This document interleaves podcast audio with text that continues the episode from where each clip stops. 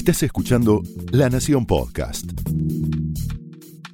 A continuación, el análisis económico de José del Río en Mesa Chica. ¿Qué es lo que está pasando en esta, en esta Argentina? Fíjense el título que le pusimos al editorial del día de hoy. Dice, la tragedia educativa en el país de los placebos. Arranquemos por decir que es un placebo, y no te llevo a una cuestión de una definición técnica, sino a lo que está pasando constantemente en nuestra bendita Argentina. Placebo es una sustancia que carece de acción curativa. Esa, esa sustancia no te cura, pero te produce cierto efecto terapéutico. Te produce esa idea de que si vos la tomás convencido o si vos la tomás convencida de que es eficaz, para vos va a ser eficaz tiene un aspecto, un gusto y una forma similar, casi idéntica a un medicamento que realmente te cura. Pero está hecha de productos inertes y que no tienen ningún principio activo para resolver los problemas de fondo. Y la Argentina está llena de placebos, llena de placebos. Basta recorrer lo que está pasando hoy en el Congreso Nacional, con este impuesto a la riqueza, donde se busca instalar que van por los ricos, se busca instalar que es para el presupuesto de las personas que tienen una riqueza de mayor, mayor a 200 millones de pesos, se busca instalar que se trata solamente de un grupo, un grupo de personas muy menor de nuestro país, pero no se está viendo en las verdaderas consecuencias. Digo, Tal vez si a vos te instalo el relato que esto es solamente para el 1%, que tienen que hacer un aporte extraordinario de manera significativa, tal vez decís, bueno, hay que hacerlo.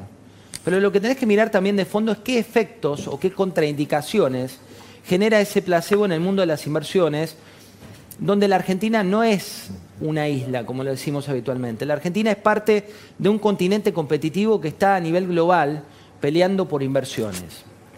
Hay otro placebo eh, que tiene que ver y tiene la firma de eh, Máximo Kirchner, que habla concretamente de esas tierras, tierras que fueron incendiadas, dice el proyecto, tierras que fueron incendiadas de manera intencional o no intencional, tierras que tienen que ver con lo que está ocurriendo en los últimos días en algunos campos de la Argentina. Fíjate, dicen, te voy a prohibir de 30 a 60 años el cambio de uso para las propiedades que hayan sido afectadas por incendios intencionales o no intencionales. No le importa, en este caso, el proyecto de Máximo Kirchner. Dice, para evitar el desarrollo, entre otras cosas, de emprendimientos inmobiliarios. Últimamente lo único que se ve es que a todo proyecto le puedes poner para evitar, para impedir el desarrollo de, y yo te diría ya a esta altura, es para impedir el desarrollo de la economía. Si uno ve lo que pasa con la riqueza, lo que pasa con los proyectos, en este caso, que afectan directamente a la propiedad privada y que tienen que ver con esos incendios. Y estamos hablando de no intencionales también, digo, porque tal vez intencionales tienen que caer en las generales de la ley y si hay un delincuente que prende fuego una propiedad y que la prende fuego con intencionalidad, obviamente tiene que pesar la ley. Pero tal vez el placebo más importante fue lo que se dio en las últimas horas con el tema de la educación. ¿Y por qué te digo esto? Se generó un debate eh, a partir de las declaraciones de la ministra de Educación de la ciudad de Buenos Aires, de Soledad Acuña, declaraciones que, desde mi punto de vista, fueron poco felices, sobre todo en lo que tiene que ver con la trayectoria de aquellos docentes, diciendo que era el plan B, el plan C, el plan D, también con vincular esto, según datos que eran objetivos, pero de la manera en la cual lo dijo, con el tema del poder socioeconómico, pero también dijo varias verdades, ¿no? respecto de lo que está ocurriendo hoy con la educación en nuestro país. ¿Y por qué te digo que es un placebo?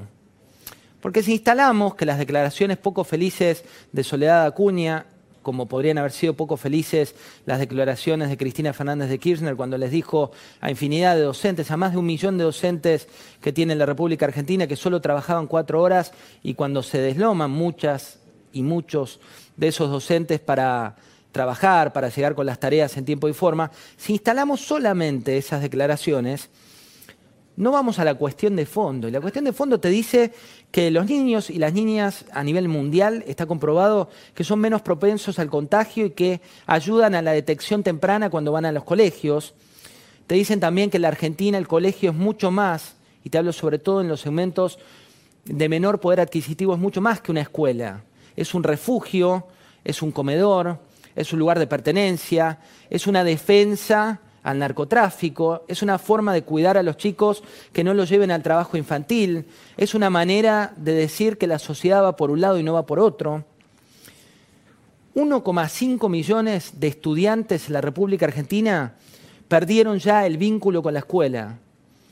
Y eso es una tragedia, una tragedia educativa que va a ser el saldo de nuestro país cuando hagamos las cuentas, cuando hagamos nuestras propias pruebas a aprender y no las de 2019 que te daban que el 72% terminaba la secundaria sin conocimiento de matemática. Te hablo de las pruebas a aprender de lo que no aprendimos del COVID. Y eso no es placebo.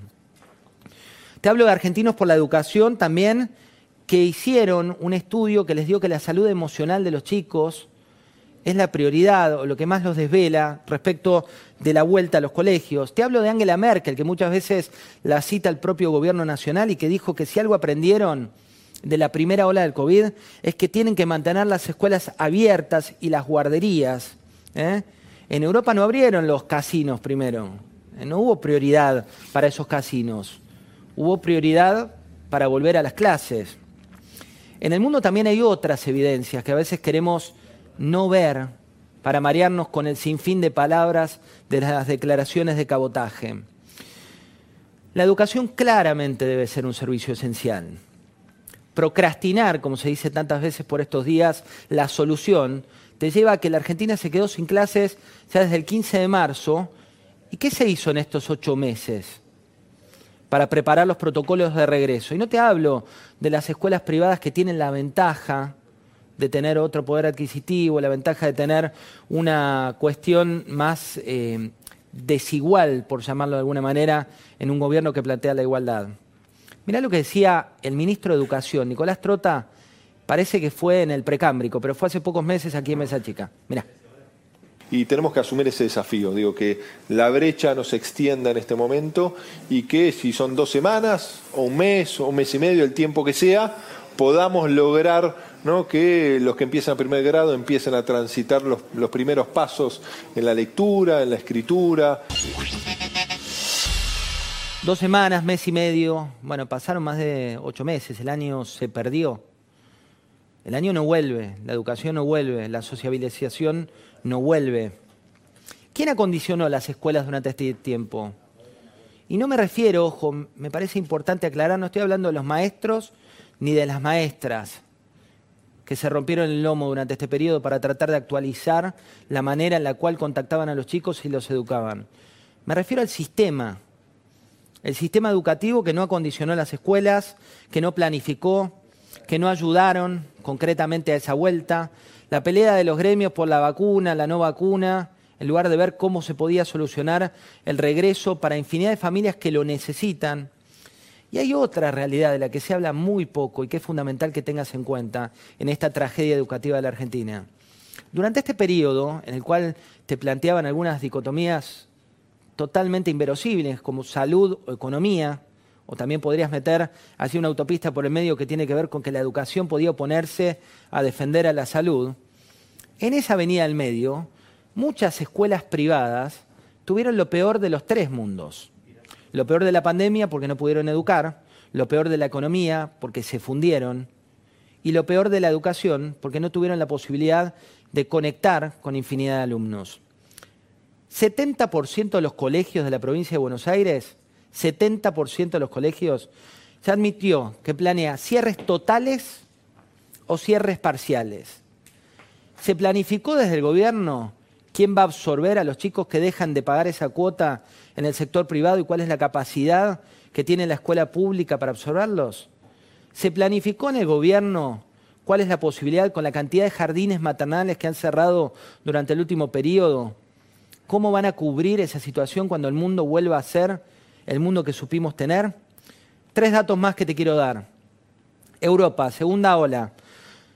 Hubo restricciones, pero las escuelas siguieron abiertas. Solo hubo dos excepciones por dos semanas, por pocas semanas, una es Bélgica y otra Alemania, que ni bien cerraron las escuelas, dijeron lo antes posible vamos a volver a abrirlas. El ministro de Educación le respondió hoy a Soledad Acuña, le exigió un pedido de disculpas, le exigió eh, que diga que lo que había dicho de CETERA, que gobierna el Ministerio de Educación, que no era correcto, que es injusta, que es incoherente. ¿Por qué no vamos al debate de fondo? ¿Cuál es la Argentina que queremos? Y te repito una frase que lamentablemente la dijimos acá hace cinco meses. ¿Es la Argentina de las escuelas cerradas y los casinos abiertos? ¿A quién querés educar así? Esto fue el análisis económico de José del Río en Mesa Chica, un podcast exclusivo de La Nación. Escucha todos los programas de La Nación Podcast en www.lanacion.com.ar. Suscríbete para no perderte ningún episodio. Estamos en Spotify, Apple Podcast, Google Podcast y en tu reproductor de podcast favorito. Seguí escuchando La Nación Podcast.